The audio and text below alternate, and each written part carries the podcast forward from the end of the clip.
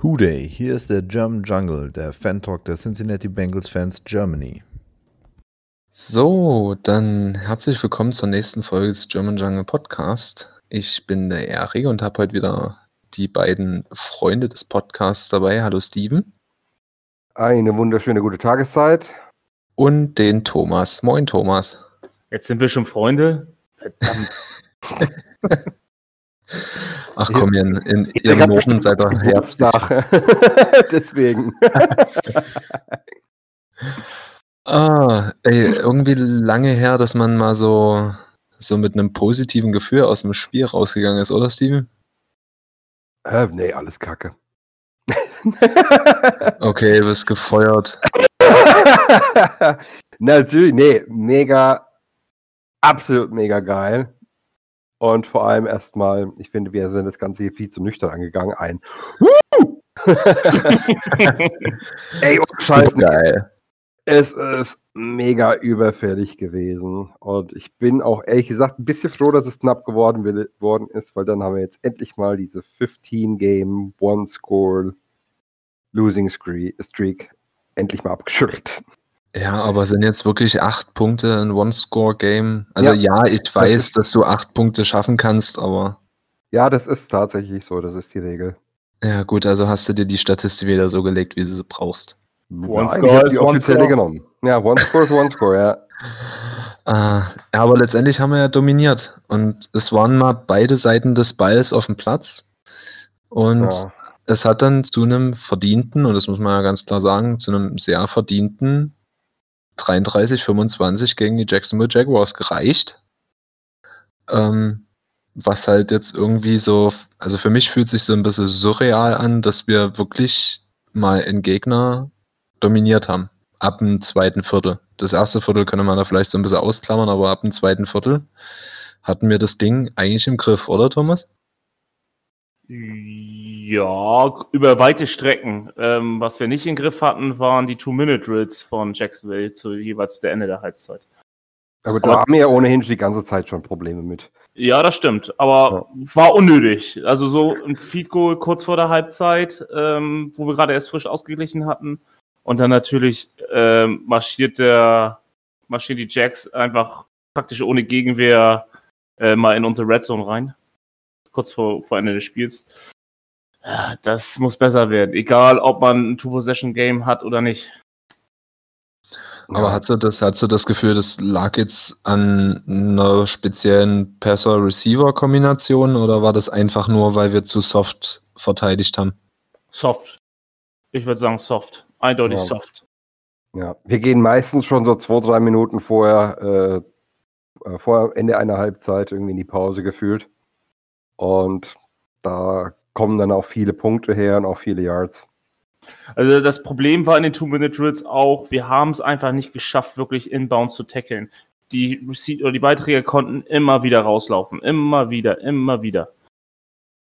Ja, und der letzte Drive, der, ähm, der dann zu dem Field Goal geführt hat, was ihr gerade meintet, der fing ja auch relativ spät erst in, also sehr spät im Two-Minute-Drill an. Also ich glaube, wenn, wenn ich es jetzt gerade nochmal richtig auf dem Zettel habe, hatten die ja bloß eine Minute 30 oder so Rest in der oh. ersten Halbzeit. Also es war ja schon ähm, nicht ganz so cool. Ja, und die Zeit haben sie auch nicht besonders gut gemanagt, wenn wir mal ehrlich sind. Da das ja. eine Timeout hätten sie deutlich früher callen können. Aber ja, ist, ähm, ich glaube, die hatten sich da auch schon irgendwo aufgegeben. 56 Sekunden. Ja, 56, mit, mit 56 Sekunden haben sie beigekriegt und äh, bei 6 Sekunden Rest haben sie das Feed Goal gekickt. Ja, und ähm, das Problem ist, was ist, wenn da wirklich mal ein Score drin ist? Ich glaube, ähm, ein Shot in die Endzone ging auf jeden Fall rein.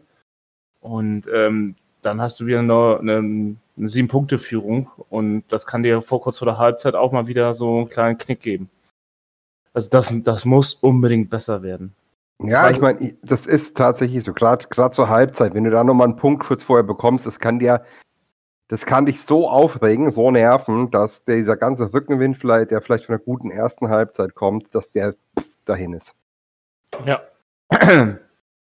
Aber es ist ja zum Glück nicht passiert. Wir haben es äh, souverän über die Runden gebracht und Joe Burrow konnte seinen ersten NFL-Sieg vor der 2020er Rekordkulisse in Cincinnati vor 6.243 Zuschauern.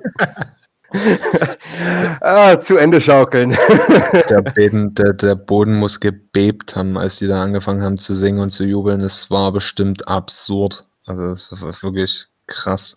Ja, bei dem Regen war das bestimmt auch äh, kein ja, gut, aber fing, fing, ja, aber es fing ja erst zur zweiten Halbzeit an. Also die erste Halbzeit war ja bloß bewölkt und ein bisschen kühl. Ähm, aber dann in der zweiten Halbzeit hat es ja dann richtig runterge runtergerasselt. Ähm, aber wo wir gerade bei Burrow sind, ich habe ich hab mal rausgesucht, ähm, auf welchem Kurs er ist. Er ist ja jetzt momentan mit seinen äh, 1100 Yards Passing auf dem Kurs, der erste Rookie der NFL-Geschichte zu werden, der in seiner ersten Saison 4000 Yards Passing knackt. Puh. Und das trotz des ersten Spiels. Und im ersten Spiel war ja nicht viel mit Passing. Also muss man einen Hut abziehen. Ist gerade vom, vom Podcast schon gesagt. Burrow ist so gut, mhm. oder? Ja, das ist so. Also, das ist. Äh, gefühlt war er in der NFL drei Quarter ein Rookie und dann ist er zum Wett geworden. So, so fühlt sich tatsächlich an. Ich meine, ich muss. Äh, ja, äh, schauen wir mal, äh, du bist der Statman, schauen wir mal seine Stats an. Der hat 25 Completions bei 36 Attempts, wovon auch einige weggeworfen waren. Ja, zwei äh, waren weggeworfen. Ja, wobei die eine hätte er wirklich früher wegwerfen äh, sollen, bevor er sich dann noch diesen Hit einfängt. Aber egal. Äh, genau 300 Yards gemacht, äh, ohne Wechselgeld. Ein Touchdown, eine INT, wobei die Interception eigentlich nicht auf seine Kappe geht, finde ich. Den, ja, der mal, eine Sack schon. Lass mal, lass mal über die, über die Interception reden. Die, die sah ja schon komisch aus. Ähm, war es wirklich Sample sein, sein Fehler oder war es Burrow sein Fehler? Ähm, also das ist, also ich fand den Play Call cool, gut, da gab es ja Kritik dran, also so dieser äh, Endzone Fade auf dem Tight End, wenn Linebacker den covered, ist einfach ein guter Play. Ähm, ich weiß nicht, was bei Sample da los war, ob da seine Sicht von Mac behindert worden ist ähm, oder ob der nervös geworden Auf jeden Fall, den muss er haben. Der, der, Ball darf nie durch seine Finger gleiten, an der, am Helm abballen, am, am Face Mask und wieder zu, durch die Finger zurück in die Hand vom Verteidiger. Das darf dir nicht passieren. Ja, aber er hat es ja wieder gut gemacht. Er hat den Ball danach direkt wieder äh, den nächsten Ball gefangen und aber man äh, muss natürlich auch sagen, umso besser von Miles Jack auch gespielt. Ja, definitiv. das Play macht nicht jeder Linebacker. Und da sieht man mal, wie so Jack damals ähm, auch schon sehr hoch gehandelt worden ist. Und der ist ja auch nur wegen Verletzungen in Drafter runtergerutscht. Also äh, Miles Jack ist ja sowieso einer der komplettesten äh, Linebacker der Liga ähm, im Passgame oder auch in der Laufverteidigung. Das hat er gut gespielt. Ähm, klar, Sample muss den haben, aber auch exzellent verteidigt. So, und solange du im Airbette um den Ball bist und da einfach den größeren Willen hast, der gewinnt das Ding auch in der Regel. Ja. So.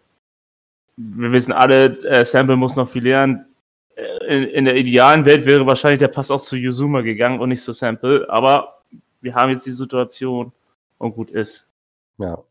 Sagen wir also, mal so, es hat uns das Spiel kein schlechtes Spiel gemacht, also finde ich jetzt. Nö, macht er auch nicht. Ja. ja er hat sich damit so ein bisschen versaut. Also, wenn man es jetzt nur so ein bisschen auf die Zahlen und Fakten runterbricht, dann hat er sich das Spiel so ein bisschen damit versaut, dass er quasi den Interception verschuldet hat. Ähm, für Burrow sieht es natürlich auch nicht schön aus, seine zweite Interception im vierten Spiel ist jetzt, also es gibt wohl Quarterbacks, die äh, in jedem Spiel drei Interceptions werfen, habe ich gehört, aber ähm, da sind wir noch relativ gut bedient, aber es schmälert ja in keiner Art und Weise irgendwie die Leistung, die Burrow auf dem, aufs Feld gezaubert hat. Genau. Nein, ich sag mal, äh, so, er hat jetzt zwei Interceptions, Burrow. Die eine geht voll auf seine Kappe, die ist, ist die Schuld des Receivers. Ähm, also, das darf man ihm nicht ankreiden. Ja.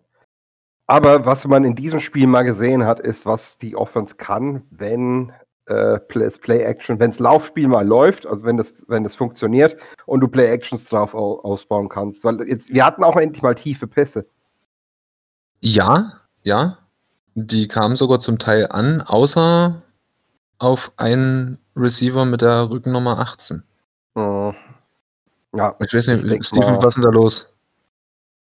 Ich, ich, oder komm, lass uns mal die Hörerfrage von Dome vorziehen. Äh, er, hat ja, er hat ja gefragt, äh, sollte man noch versuchen, AJ während der Saison zu traden oder ist es aufgrund seines Franchise-Tags chancenlos? Also er bezieht sich damit auf die Summe an Geld, die er für dieses Jahr kriegt. Oder, um sachlich zu bleiben, verdammte Scheiße, was stimmt nicht mit AJ? Ähm, ganz viele Ausrufe und Fragezeichen. Ganz im Ernst, wenn dein Auto zerknittert, verbeult ist und beim Anlassen erstmal dreimal knallt und viele Boost rauskommt, äh, verkaufst du das noch wem? Aber so sieht AJ Green momentan aus. Der hat den ersten Ball des Spiels, glaube ich, gefangen. Und danach kam nichts mehr. Das war ein 3-Yard-Reception und er bewegt sich wie ein alter Mann. Ich hatte ihn ja vor ein paar Wochen noch gelobt, dass er, dass er wieder diese Haltung hat, aber auf einmal ist das wie weggeblasen. Und man sieht nichts mehr von ihm. Es ist fast schon unheimlich.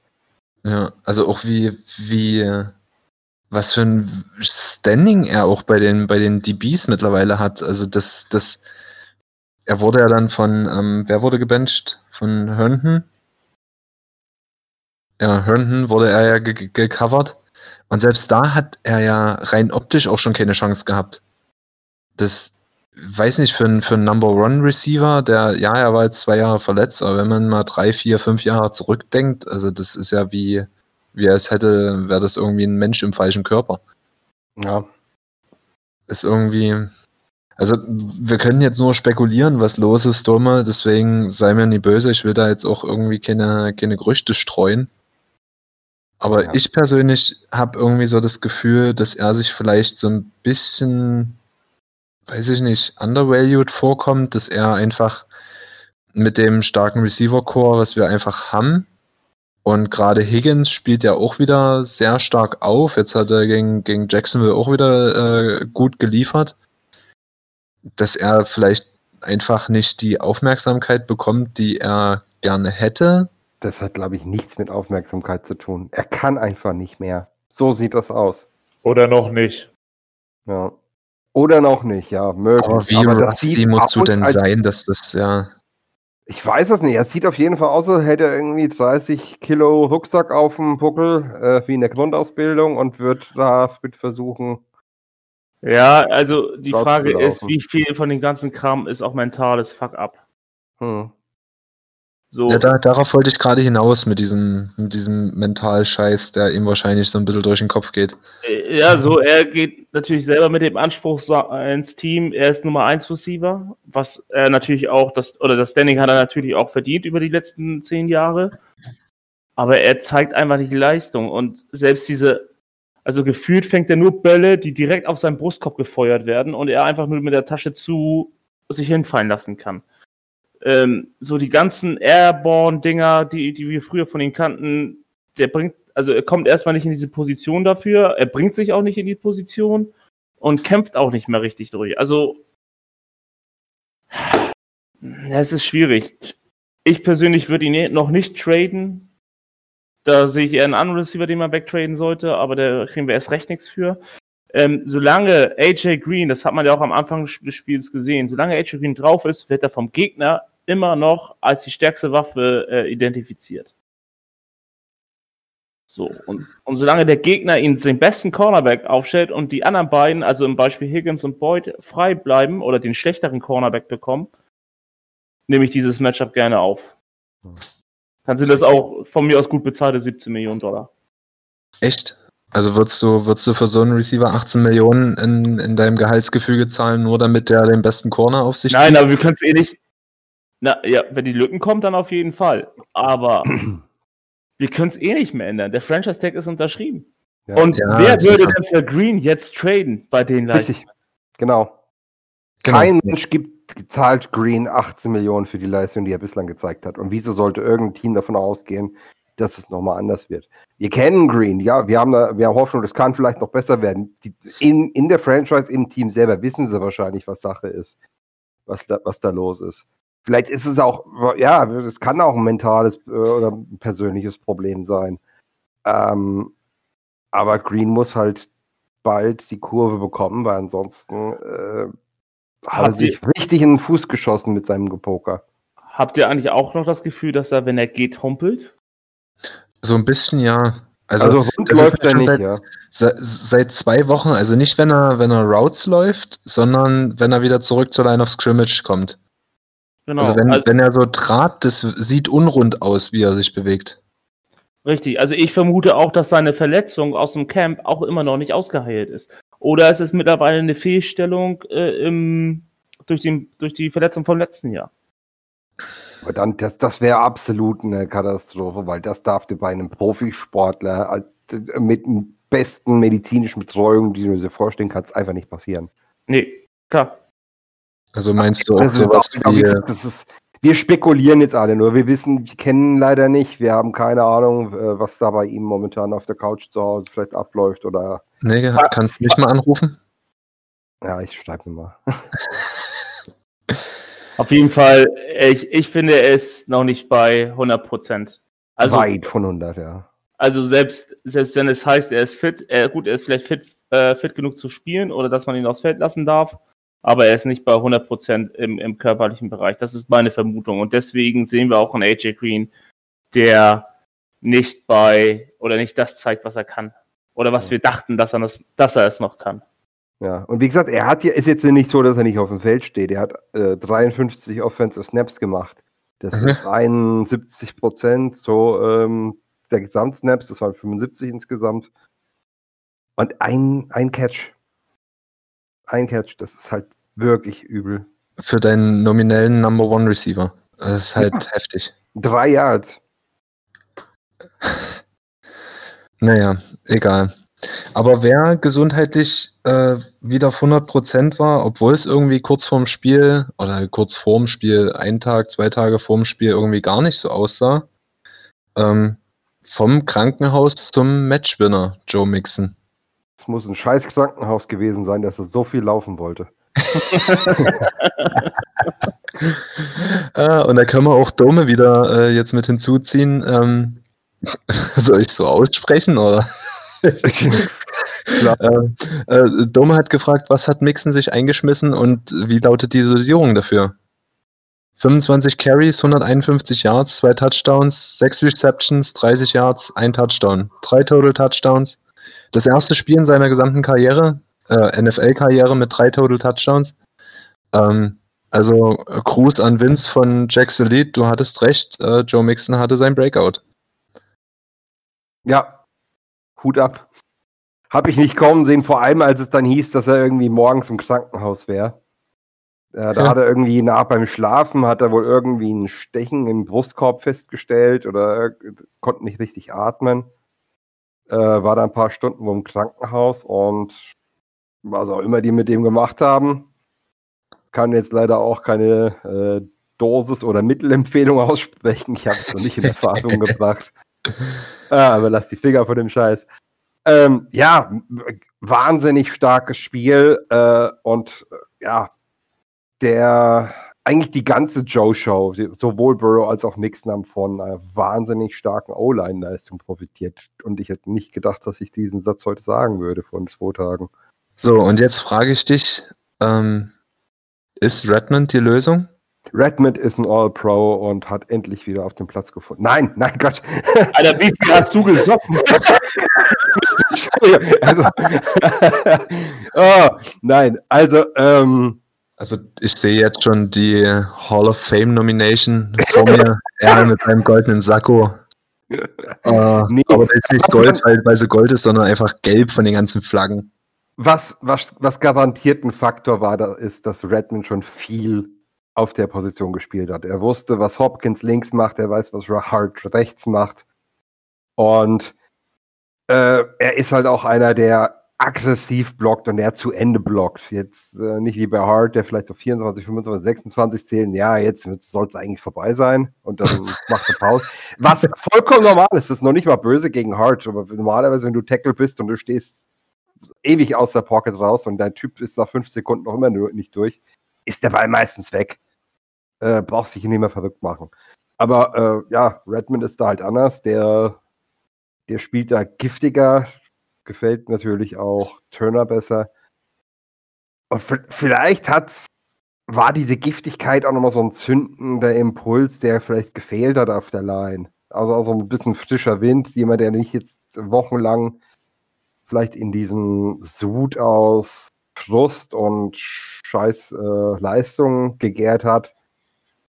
Ähm, ja, es hat einfach mal gepasst. Ich, aber jetzt wirklich mal, wirklich ernsthaft gefragt, lag das jetzt die, die Leistung der Offensive Line? Einfach dieser Fakt, Burrow wurde einmal gesackt, stand wenig unter Druck, also er stand unter Druck, er stand aber wenig unter Druck. Ähm, er hatte Zeit, die Pocket war, wenn die Pocket da war, auch sehr clean.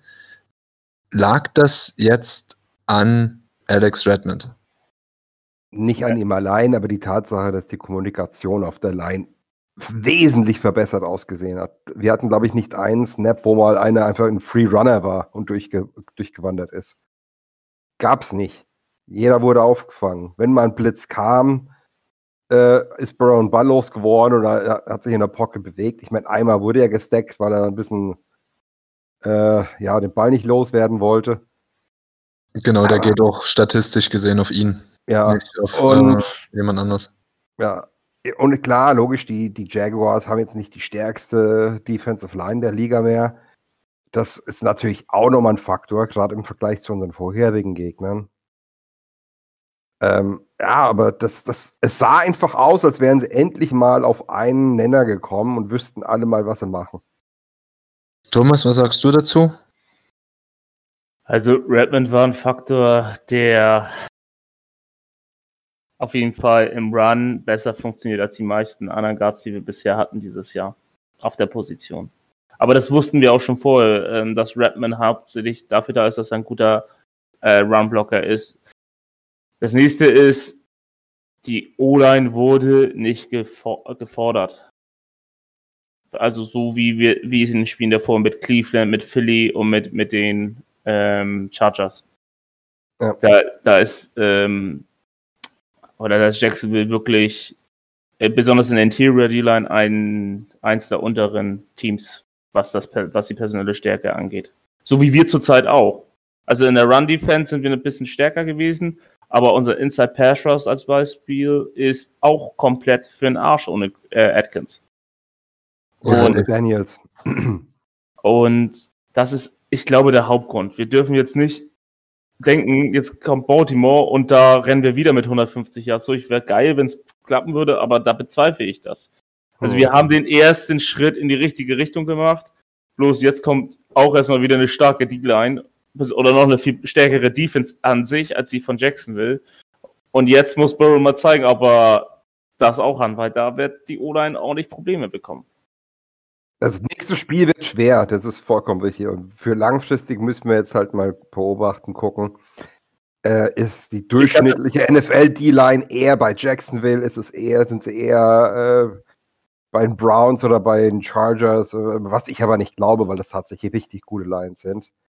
Ja. Ähm, also, also das Wichtigste ist in diesem Spiel war, wir mussten kein O-Liner austauschen. Das ist das ja. erste Spiel, alle fünf, die gestartet haben, das Spiel auf ihrer Position beendet haben und bei 100% der Snaps sind. Ich will aber an dieser Stelle trotzdem bitte nochmal kurz erinnern, um das auch von, von Thomas so ein bisschen unter, zu unterstreichen, dass wir jetzt gucken müssen, wie die Line gegen stärkere D-Lines äh, funktioniert. Dass auch jetzt gegen Jacksonville über die rechte Seite, also über Hart und über Redmond, ähm, sieben Pressures kamen und das trotzdem noch unsere schwächere O-Line-Seite ist, also auch mit Redmond. Redmond und Hart sind laut PFF trotzdem unsere schlechtesten Pass-Blocking-Offensive ähm, Liner. Und dementsprechend müssen wir jetzt wirklich gucken. Also in dem Spiel hat es jetzt funktioniert. Wie es jetzt gegen gute D-Lines ist, ähm, werden wir dann wahrscheinlich in ungefähr sechs, sieben Tagen wissen.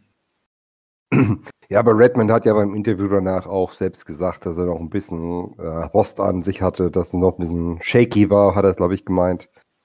Äh, das heißt, er wird auch nochmal im nächsten Spiel einen Ticken besser. Wir wissen ja, was wir an ihm haben. Wir wissen, er ist ein, ein guter Run-Blocker und eine Liability im Pass-Block. Ähm, und einer, der sich immer seine Quotenflagge fängt. Genauso ja, ja. wie jetzt gegen Jacksonville. Genau, ja. Also das ist äh, sein, das ist sein persönlicher Kickoff. Aber kurioserweise, ja, der Four-Start war es nicht. Den hat Hopkins sich geleistet. Wie man es als Center auch schafft, ja. Ja, wie auch immer.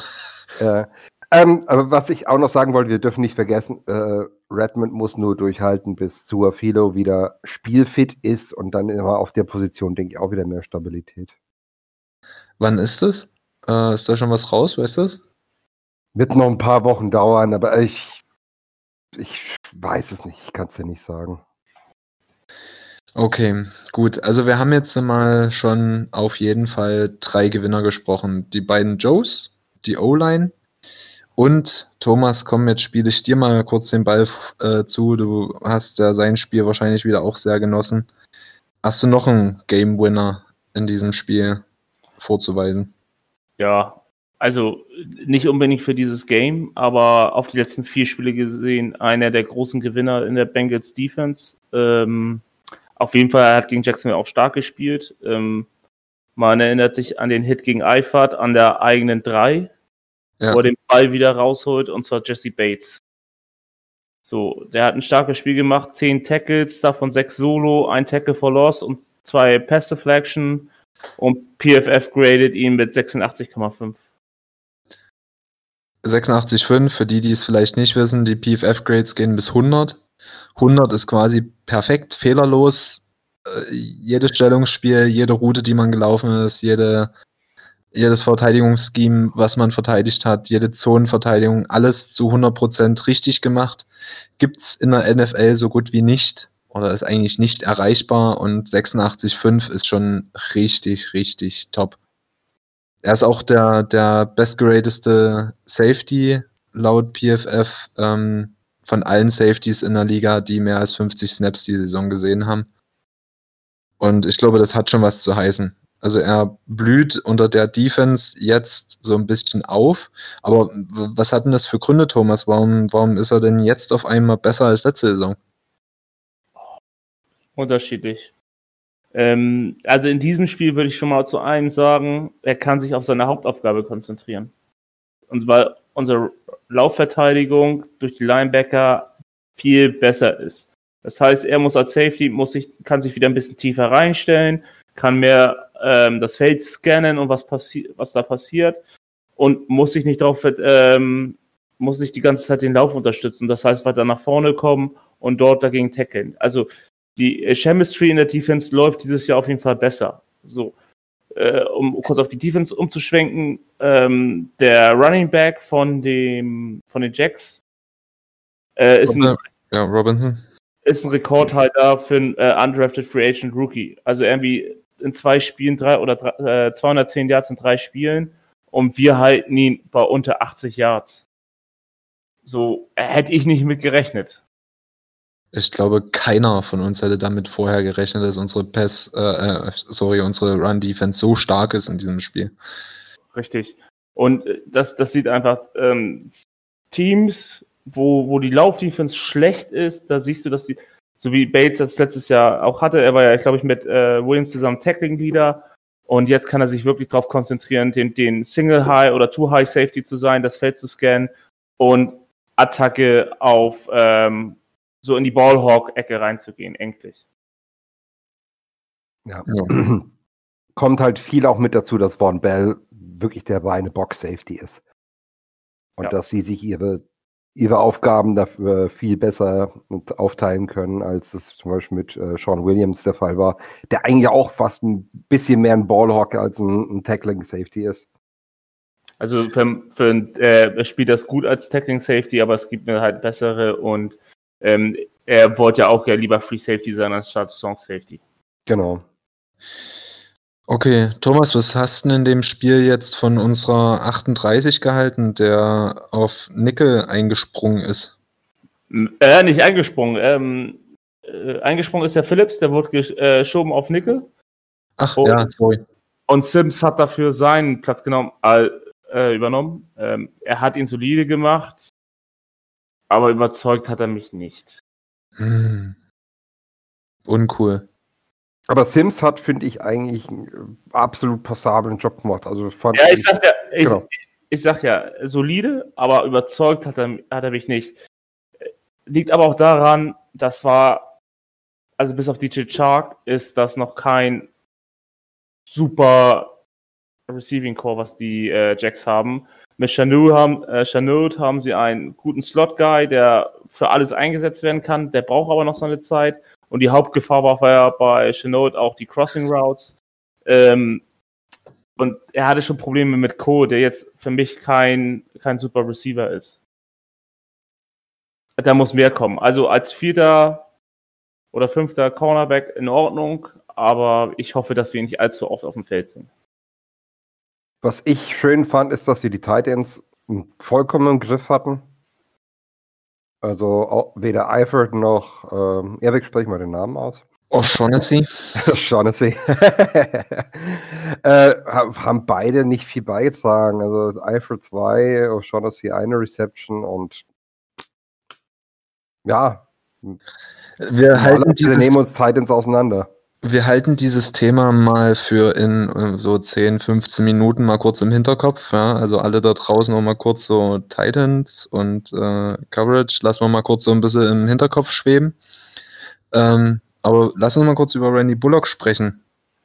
Ähm, wir haben vor, war das vor zwei Wochen? Ne, vor drei Wochen. Vor drei Wochen haben wir so stark auf ihn einge, einge prasselt und äh, quasi so ein bisschen hergezogen und auch ein bisschen kritisiert, aber seitdem ist er sehr solide, oder? Definitiv. Nichts verschossen. Ja, auch gestern nichts. 4 und 4, das längste 46, alle drei Extrapunkte drin. Äh, ja, also finde ich, hat sich absolut wieder rehabilitiert. Ich freue mich auch für ihn, weil er hat ja echt mega viel Sport über sich ergehen lassen müssen und ja, hat jetzt äh, bewiesen, dass er doch keine Pfeife ist, sondern durchaus ein guter Kicker. keine Pfeife. ja, mal überleg mal, was da alles, äh, äh, wie, wie der die, wie eine Sau durchs Dorf getrieben worden ist wegen seinen blöden, wegen seinen blöden Waden. Klar sah das dumm aus.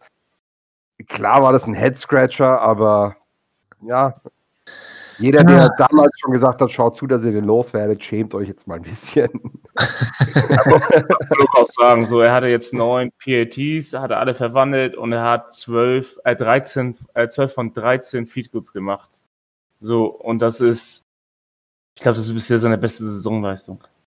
Ja. Also, hoffen wir mal, dass wir, wenn wir ihn jetzt als Gewinner mit einkategorisieren, äh, einkategorisieren ähm, dass wir jetzt mal alle auf Holz klopfen und dass das weiterhin so bleibt. Ja. Ich würde aber gerne noch ein, ja, jetzt kein Verlierer des Spiels und jetzt auch nie, weil wir gewonnen haben, irgendwie jetzt groß nochmal ein Fass aufmachen. Aber ich würde gerne noch Zack Taylor als, ja, nicht honorable Menschen, sondern unhonorable Menschen bei den Verlierern nennen, weil es sich ja jetzt gezeigt hat, dass unsere Offense, und da gebt ihr mal beide sicherlich recht, die Offense sah komplett anders aus. In den Belegungen, in den Abläufen, in den Routes.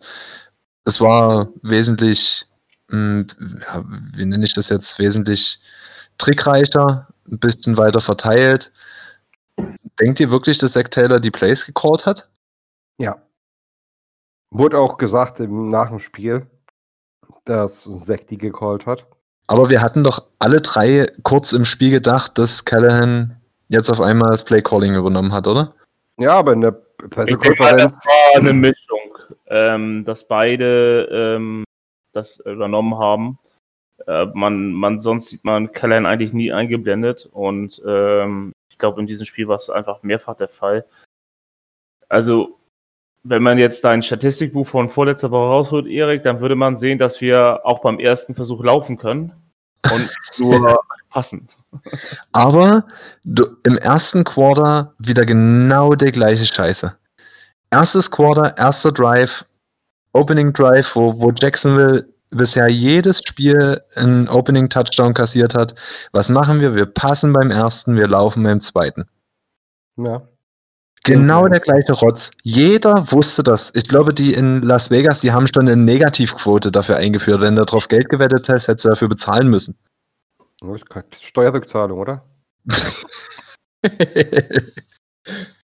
Ja. Äh, aber wisst ihr, wisst ihr, was ich meine? Dass, dass ich ihn jetzt gerne nicht so, so als Verlierer des Spiels nennen würde, sondern einfach, dass er es ja trotzdem kann. Und weil, dass ich einfach nie verstehe, warum er eher damit angefangen hat. Ja, aber ich verstehe, wie soll er denn verlieren, wenn das Playcalling gut aussieht? Gut aussah. Ich glaube, es geht um die Organisation von sich selber dann. Genau, dass er halt einfach nicht einfach früher damit angefangen hat. Dass er ja, gut, ähm, schon ja, wir dürfen nicht vergessen, was das für ein Gegner war. Ich glaube, es war auch jetzt der erste, wo wir alle drei auf den Sieg getippt haben. Ähm, und also, wenn, wenn jetzt endlich mal den, Gameplan anpasst, und das waren ja auch ein paar Plays dabei, die wir in der Form noch nicht gesehen haben, gerade äh, diese Mixed Runs beispielsweise waren sehr intelligent designt. Deswegen würde ich nichts zu Verlierer machen, weil er äh, gelernt hat und äh, einen guten Schritt gemacht hat. Nein, nein, so meine ich es ja nicht. Ich finde ja, find ja seine, seine Entwicklung auch positiv, genauso wie die Entwicklung des Teams. Ähm, ich will jetzt auch gar nicht an seinem Stuhl sägen. Ich finde es halt bloß schade, dass er das einfach nicht schon eher gemacht hat. Ja, du kannst halt auch nur machen, was der Gegner zulässt. Ja, genau. So, und äh, wenn wir über Gegner sprechen, sollten wir dann vielleicht mal auf die nächste Woche schauen, oder? Und ähm, da kommt eine andere Hausnummer als Jacksonville, ohne Jacksonville zu nahe treten zu wollen, aber die Ravens machen genau das gleiche wie letztes Jahr. Sie laufen, laufen, laufen. Und wenn Lamar Jackson protected wird, hat er ein Passer-Rating von jenseits der 100. Ähm, also es ist schwierig, gegen dieses Team eine Lösung zu finden. Steven, fällt dir jetzt so auf Anhieb eine Lösung gegen die Ravens Offense äh, ein? Ist Entführung ein valides Mittel? Team muss ihn führen auf dem Weg zum Stadion, nein. Achso, das, okay. Ganze, okay, das ganze Team. Ja. wenn, sie nicht, wenn sie beim Kickoff nicht da sind, das Spiel gegen sie gewertet. Baltimore ist doch nicht weit weg von Washington, oder? Wir schicken einfach Donald Trump rüber. Oh Gott, nein, nein, nein, nein, nein, nein, nein, komm, komm ich, es, sind, es sind die Redbirds, aber wir wollen, so, so schlimm sind sie dann doch nicht. Also eins steht fest, ich habe es vorhin ausgerechnet, die sind wieder ähm, in der Richtung 2500 Rushing Yards als Team aufs Parkett zu legen. Das ist absurd. Der Pepura. Das ist einfach absurd. Und da muss ja. man ähm, John Harbour auch echt einen Hut vorziehen ist einfach, man, man findet scheinbar einfach keine Lösung gegen einen Lamar Jackson, einen Mark Ingram, Gus Edwards, wie sie alle im Backfield heißen, wie sie alle den Ball das Feld runtertragen. Es ist einfach schwierig, gegen diese Offense zu bestehen. Ja, aber die Chiefs haben die ja beispielsweise hinbekommen. Klar, es sind die Chiefs, aber die haben dann auch nur 20 Punkte zugelassen gegen die, äh, gegen die Ravens. Du musst denen ihre Stärken wegnehmen. Entweder gehst du in Führung, sodass du sie zwingst, dass sie werfen müssen. Ähm, das Laufspiel abstellen ist schwer bei der O-Line und der Tatsache, dass sie einfach die ganze Zeit Options laufen können. Weil, ja, Jackson einfach auch ein starker Runner ist. Äh, den Jackson musst du auch äh, containen auf beiden Seiten. Äh, ja, das ist eine Herkulesaufgabe gegen die Ravens. Und Puh, wenn jetzt nicht plötzlich äh, auf der D-Line äh, jetzt irgendwie Atkins doch nochmal fit wird, Daniels ist jetzt, glaube ich, auf IR gewandert, den sehen wir die nächsten Wochen nicht. Äh, sehe ich auch nicht, wie wir das unterbinden können. Wir, das Einzige, was wir machen können, versuchen können, ist die offensive Firepower mitzuhalten. Weil wir machen ja jetzt diese, diese Saison tatsächlich viele Punkte. Äh, defensiv Bend but don't break und hoffen, dass du sie beim Field Goal hältst. Thomas, du als Defense-Spezialist, was fällt dir denn gegen eine Offense ein, die so viele Threats in, im Laufspiel hat, dass du halt das Laufspiel eigentlich nicht abschalten kannst? Ja, das ist eben halt das Problem. Eigentlich brauchst du einen Typen, der genauso viel Speed hat wie Jackson um ihn und dann in halt in einer, äh, ja, nicht Mirror, sondern QB Spy halt hast. Also wirklich ein, ein zu, also jemanden, der den Quarterback Man-to-Man -Man spielt. Mhm. Ähm, Bei uns sehe ich eigentlich keinen, der das wirklich kann. Man könnte jetzt versuchen, mit Davis Gator Danke. ähm, ihn in diese Rolle zu bringen. Die Frage ist einfach nur, sobald äh, Jackson ein bisschen Space hat, wird er auch ein David Gator nicht ähm, Wunder vorbringen können. Das ist ja genau das Perverse an diesem Spieler. Sobald gibt ihn, gibt ihn ähm, bisschen mehr als ein Viertel Quadratmeter Platz oder ein Zehntel Quadratmeter und der rennt dir die Scheiße aus dem Leben. Äh, wollen wir Nick Witchell nochmal fragen? Ja, zum Beispiel. Also, äh, ich weiß nicht, ob die Leute das draußen in den Highlights gesehen haben. Diese eine äh, Read-Option, glaube ich, war das, die dann mal eben für 50 Yards bei Washington endete in der Endzone. Das ist einfach, also athletisch ist dieser Typ einfach nur pervers. Ja. ja, das Schlimmste, was du da, glaube ich, machen kannst, ist versuchen, ihn aus den Socken zu schießen. Ich weiß, deshalb, als Defender bei so einem Spieler ist die Versuchung riesengroß, wenn er die ganze Zeit über herläuft und wegläuft oder, und äh, dann die tiefen Dinger wirft, da, da, da staut sich der, der Hass an. Ähm, du musst da intelligent spielen. Du musst versuchen, ihn zu containen. Du musst versuchen, Hilfe kommen zu lassen. Und die muss auch schnell da sein. Ja, das heißt, also Cornerbacks werden gegen den Lauf sehr, sehr, sehr gefragt sein. Du brauchst ähm, auch jemand, also vor allem die Cutback-Route muss die ganze Zeit gecovert sein. Äh, coverst du es nicht, ähm, ist der, ist der Typ durch. So, und das gleiche wird sein, selbst wenn wir mit einem Viermann-Rush kommen im Passversuch, die, er braucht in der Pocket nur ein kleines Gap-Bericht aus und dann hat er meistens erstmal zehn Yards keinen Vorsicht oder der ihn auch einholen kann von seiner Geschwindigkeit und Beweglichkeit. So. Also musst du beim Pass-Rushen auch noch darauf achten, dass du die Line offen hältst, äh, zu, geschlossen hältst. Ja, genau, das ist das Schwierige dran. Also genau. darfst du darfst jetzt äh, mit, zum Beispiel jetzt mit einem Speed Rush, darfst du nicht die Tackle versuchen, über die Geschwindigkeit zu schlagen, hast dadurch einen längeren Weg. So geht natürlich das B-Gap relativ weit außen. Du darfst aber auch nicht irgendwie das B-Gap mit den Tackles füllen, beide, weil dann haben, hast du beide A-Gaps offen und die Linebacker sind dann wahrscheinlich auch noch in der, im Coverage. Ich vermute, wir werden viel Zero-Coverage sehen. Also so Was würde ich ähm, viel Blitzing, beziehungsweise ähm, Cover Zero heißt, denn die Null steht für so viele tiefe Zonen habe ich hinten. Und dass wir wirklich eine sogenannte True Man-Verteidigung spielen. Also die, die Front 4 geht in den, in den, in den Rush oder in, in ihrer Attack-Modus. Ein Linebacker blitzt auf jeden Fall noch und der nächste Linebacker spielt beispielsweise den Quarterback äh, Man-to-Man. -Man. In dem Fall vom Speed her Akeem Davis Gator. Das nächste ist, wenn du Cover Zero spielst, und, der, und einer kriegt einen Pass und der Cornerback ist nicht wirklich in der, in der richtigen, äh, in der Trade-Technik, dann ist das weg. Und da hast du mit Hollywood Brown, also Marquise Brown, ähm, auf der Ravens-Seite natürlich einen, der unglaublich schnell, unglaublich wendig und die Saison auch wieder gut aufspielt. Richtig. Wir dürfen auf, also wir dürfen auf jeden Fall meiner Meinung nach nicht anfangen, Zonenverteidigung großartig zu spielen. Ähm, klar, dann hast du wirklich alle sehr fokussiert auf den Lauf. Problem ist, wenn er muss, kann er passen und die Dinger kommen an. Wird irgendwie gerade depressiv. Ja, man muss es leider sagen. Das, äh, Steven hatte das ja eben schon gesagt. Die haben es einfach geschafft, eine Offense für Lamar Jackson so zu bauen, wie er es braucht. Und das ist, das ist aus Bengals Sicht gerade die große Scheiße. Ja. Und dann kommt noch dazu, dass wenn sie das Feld runtermarschieren, und dann nicht mehr laufen müssen, dann haben sie Mark Andrews, der ein Red Zone Target ähm, ja, par excellence ist. Und genau. ich persönlich sehe keinen Linebacker bei uns im Roster, den der Mark Andrews in irgendeiner Art und Weise gefährlich werden könnte.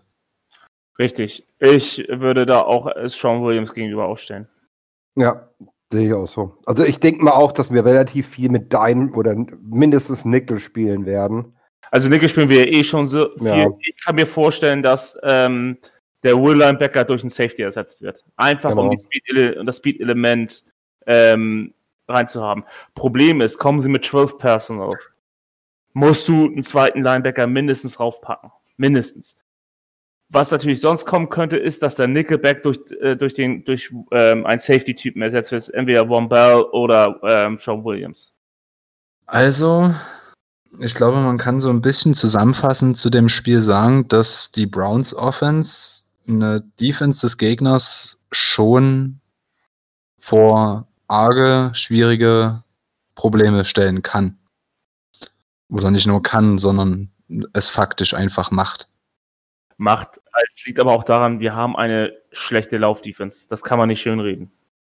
Und überleg mal die Ravens, was die bis, bisher an Punkten erzielt haben dieses Jahr. 38 gegen die Browns, 33 gegen die Texans. Okay, 20 gegen die Chiefs, 31 gegen Washington. Das heißt, außer gegen die Chiefs immer über 30 Punkte. Das heißt in der Regel mindestens vier bis fünf Touchdowns oder vier Touchdowns und ein Field Goal. Ähm, also es ist echt. Und also dann kommt ja. Einfach brutal, was sie haben. Wenn, wenn wir dann noch die Seite, die Seite des Balles wechseln, also wir schauen, was unsere Offense mit ihr, deren Defense ähm, für eine Aufgabe bekommt, ist das ja auch nicht so, dass wir dann sagen können, ja, okay, die haben zwar eine starke Offense, aber dafür haben sie das Geld jetzt nicht unbedingt in die Defense gepackt. Nee, nee. Ja klar, wenn die da irgendwelche Defensive Tackle äh, von anderen Teams geschenkt bekommen. Danke nochmal. Ja. ja, dann haben sie halt auch das Geld, einem Marlon Humphrey für ähm, vier oder fünf Jahre 98 Millionen zu zahlen. Ja, also der, der, der, ähm, der Key ist für unsere Offense ähm, aus dem Grund, ähm, ist schnelles Passspiel, schnelles Kurzpassspiel. Ähm, aus dem Grund, die Ravens spielen sehr aggressiv, die blitzen viel. Und also ich weiß jetzt nur noch aus dem letzten Jahr, sie waren statistisch gesehen das Team, was am meisten Cover Zero gespielt hat. So. Und wir müssen lernen, mit, äh, mit Crossing Routes durch die Mitte, da wo die Linebacker das Feld aufgeben, da mit unserem Raumgewinn zu erzielen. Also so würde ich es machen. Denkt ihr, also Steven, denkst du, dass äh, Burrow das kann? Also jetzt rein, rein gefragt, wenn Thomas hat gesagt, äh, Ravens blitzen viel defensive-seitig, ähm, also viel Druck auf Burrow. Schafft das dann noch die Pässe präzise anzubringen in einer relativ kurzen Zeit? Oh. Also Burrow hat jetzt nicht diese Saison nichts getan, was mich dazu verleiten würde, ihn irgendwie in Frage zu stellen. ähm, es wird wahrscheinlich seine schwierigste Aufgabe bisher, denke ich. Also das ist, äh, er, er, spielt vor allem gegen eine sehr intelligente Defense. Ähm, Patrick Queen gegen sein Gegenüber, den kennt er ja noch sehr gut. Gegen den hat er, es gibt jeden Tag gespielt im Training. Also für die, die es nicht wissen, äh, Patrick Queen kommt quasi von LSU. Genau, der war einer von diesen 500 von LSU, die in der ersten Runde gedraftet wurden. ähm, Humphrey wird ein großes Problem werden für, für Burrow, denke ich, weil Humphrey auch intelligent spielt und er ist auch athletischer, als er ausschaut. Also er, er, sieht schon athletisch aus, aber er ist noch athletischer als das. Und hat auch die Intelligenz, um Burrow ein paar Fallen zu stellen. Äh, ich hoffe, Burrow bleibt das Spiel über, wenn er Richtung Humphrey werfen sollte, bei Backshoulder. Ja. Oder ganz, ganz konservative Würfe. Das hast du auch einen guten Cornerback, also auch einen Ballhawk-Cornerback dazu, muss man dazu sagen. Ja. Ähm, ich glaube, die einzige Schwachstelle in dieser Secondary ist in die Safeties. Ja. Mhm. Genau. Und, die, und die sind noch relativ hoch. Die sind jetzt auch höher als der Liga-Durchschnitt. Das sind keine schlechten Safeties. Bloß, also vom Namen her und von der Spielweise her sind das eher die Schwachpunkte, wo wir äh, hoffen müssen oder wo wir das attackieren sollten. So. Vielleicht sagt man auch jetzt in Baltimore, alles klar, wir faken viel und äh, in der Defense und äh, gehen halt, machen über viel Coverage. Das wäre natürlich der Worst Case, wenn die mit einem Freeman oder Foreman Rush und so unter Druck setzen können, ähm, dass Burrow keine Zeit hat. Und ja. für machbar halte ich das leider. Was wir auf jeden Fall machen müssen, ist, wie gesagt, möglichst, wenn möglichst irgendwie in Führung gehen. Damit wir eben die Glocke in der Hand haben, damit wir auch bestimmen können, was wir spielen, dass wir nicht mehr massenhaft passen müssen, um den äh, Rückstand aufzuholen. Und gerade was wir jetzt äh, gestern gezeigt haben, diese, äh, diese, ja, diese Runs über Außen am, am Tackle vorbei, Da, wo Mixon auch zweimal massig äh, Yards gemacht hat und einen Touchdown.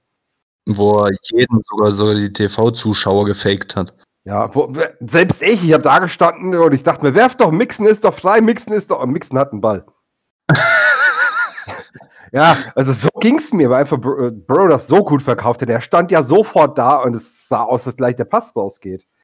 Äh, und wenn wir das hinbekommen, das ist das ähm, auch der Receiver ist ja bei diesem Spielzug immens wichtig, dass er ein Cornerback nach innen zieht, damit eben keiner die Edge setzen kann. Wenn das könnte gegen die Ravens auch klappen. Ja, aber wie oft? Einmal, zweimal, dreimal? Lass es zwei, dreimal klappen und wir haben dadurch 60 Yards gemacht. Das ist, äh, kann schon Game Changer sein.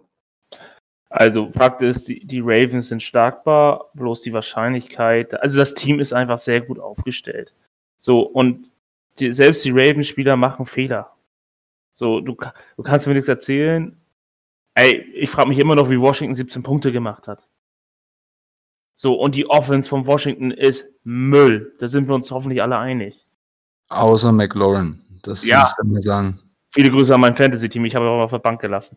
Ähm, ja gut, ich habe Mixen diese Woche auf der Bank gelassen, aber. Wie so ähm, viele, da bist du in guter Gesellschaft. Ja, aber kein, kein Problem, wenn wir jetzt äh, gegen. Ich lasse Mixen wieder auf der Bank, gerne, wenn wir da, dafür gegen die Ravens gewinnen. Ich nehme nehm das auf meinen, meinen Kappe. Für mich ist, ähm, sind die Ravens das ausgeglichenste Team in der Liga zurzeit. Ja. Auf beiden Seiten des Bytes. Und dazu haben sie gute Playcaller. Und einen verdammten Kicker, der das Ding dauerhaft über 50 Yards reinmacht. Ja, der alte Opernsänger. Ah, Mann, Mann, Mann, Leute. Also sieht nicht gut aus fürs Wochenende, wa? Ähm, wir sollten nicht erwarten, das gleiche Spiel wie gestern nächste Woche zu sehen. Also das wird wesentlich harter. Ich glaube, Las Vegas hat uns, glaube ich, zwei Touchdowns hinter denen. Äh, das ist ungefähr die Quote, worauf du einstellen. Gegen die Jaguars waren wir Favorit, wenn auch nur leichter, aber wir waren Favorit. Äh, entsprechend schwierig wird's. Es ist halt, ist die Frage, wie haben wir jetzt also einfach diesen den Affen vom Buckel und haben, äh, haben jetzt kapiert, wie Gewinnen geht und können in diesem Spiel bleiben. Geil. Dann können wir im Rückspiel, glaube ich, denen sogar äh, die Hosen nass machen. Jetzt sehe ich es, glaube ich, noch zu früh. Ähm, aber wenn das jetzt quasi einfach nur ein dankbarer Gegner war, äh, dann im schlimmsten Fall müssen wir uns warm anziehen. Ja, also re rechnen darf man hier mit dem Sieg auf jeden Fall nicht. Im Football ist zwar alles möglich, aber rechnen. Mm -mm. Na dann kommt, dann haut mal Zahlen raus. Dann lasst uns mal eine Prognose abgeben. Steven, darfst anfangen. Was schätze, wie das Spiel ausgehen wird? 1-0. Das geht nicht. das ist oh. unmöglich. Äh, oh, ich, ich hasse das. Äh, ich glaube, wir verlieren 37, 31. Und ja, oh, ich glaube, wir machen wieder 30 Punkte. Burrow hat äh, einfach keinen Grund gezeigt, wieso ich an ihm zweifeln sollte. Okay. Na dann. Thomas, du? Äh, also, ich neige eher zu den Las Vegas-Ding. Äh, ähm, also zumindest in die, in die Richtung. Also ich sag, die Ravens machen auf jeden Fall über 30 Punkte. Sagen wir mal 34, 25. Also, warte mal, zwei, drei, zwei, ja, okay. Mm, Ravens, ne? Ja, ja, ja, das war, war mir schon klar. Also ich, ich sehe dieses Spiel als gewonnen für uns, was die Erfahrung und was unser Standing auch in der Division angeht. Sehe ich als gewonnen, wenn, wenn wir nur mit einem Score-Unterschied verlieren, also wenn es ein One-Score-Game gegen uns bleibt. Ähm, deswegen sage ich mal 38, 32 für die Ravens. Hast du gerade meinen Pick geklaut? So fast? Hab ich? Fast.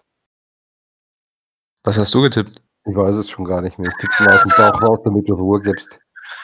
Jetzt weiß ich doch nicht mehr, was ich sage. nicht mal bei Dingen, die mir wichtig sind. oh, okay. Nein, nee. nein, Quatsch. Also äh, ich, ich, weiß im Nachhinein auch, ganz ehrlich, und das gebe ich jetzt ganz offen zu und das schneide ich auch nicht raus. Äh, ich weiß auch nicht mehr, was ich äh, getippt habe und deswegen hoffe ich immer, dass Nick sich den Podcast anhört, um sich den Tipp selber rauszunehmen.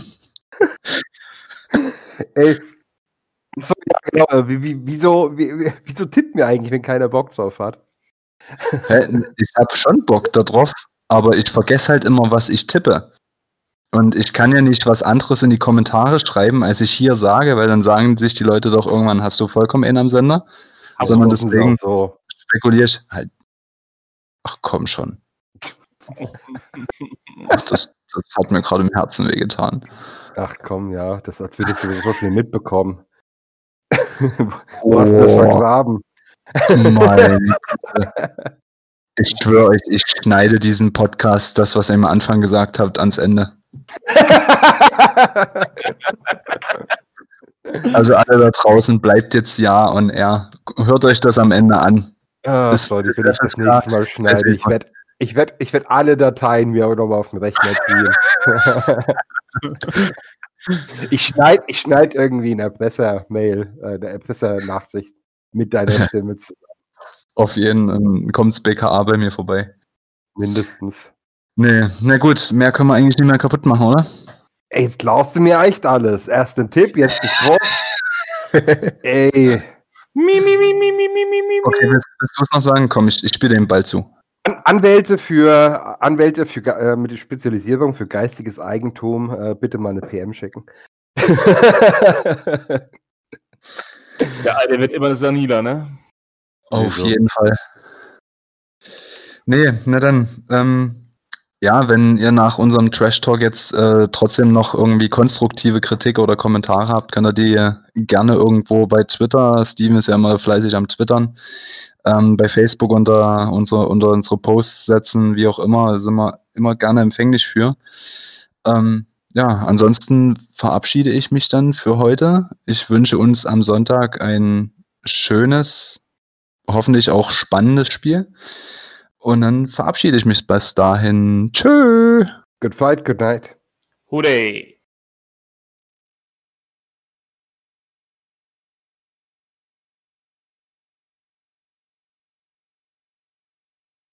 Krieg du alter Mut. Ich hoffe, das ist drauf.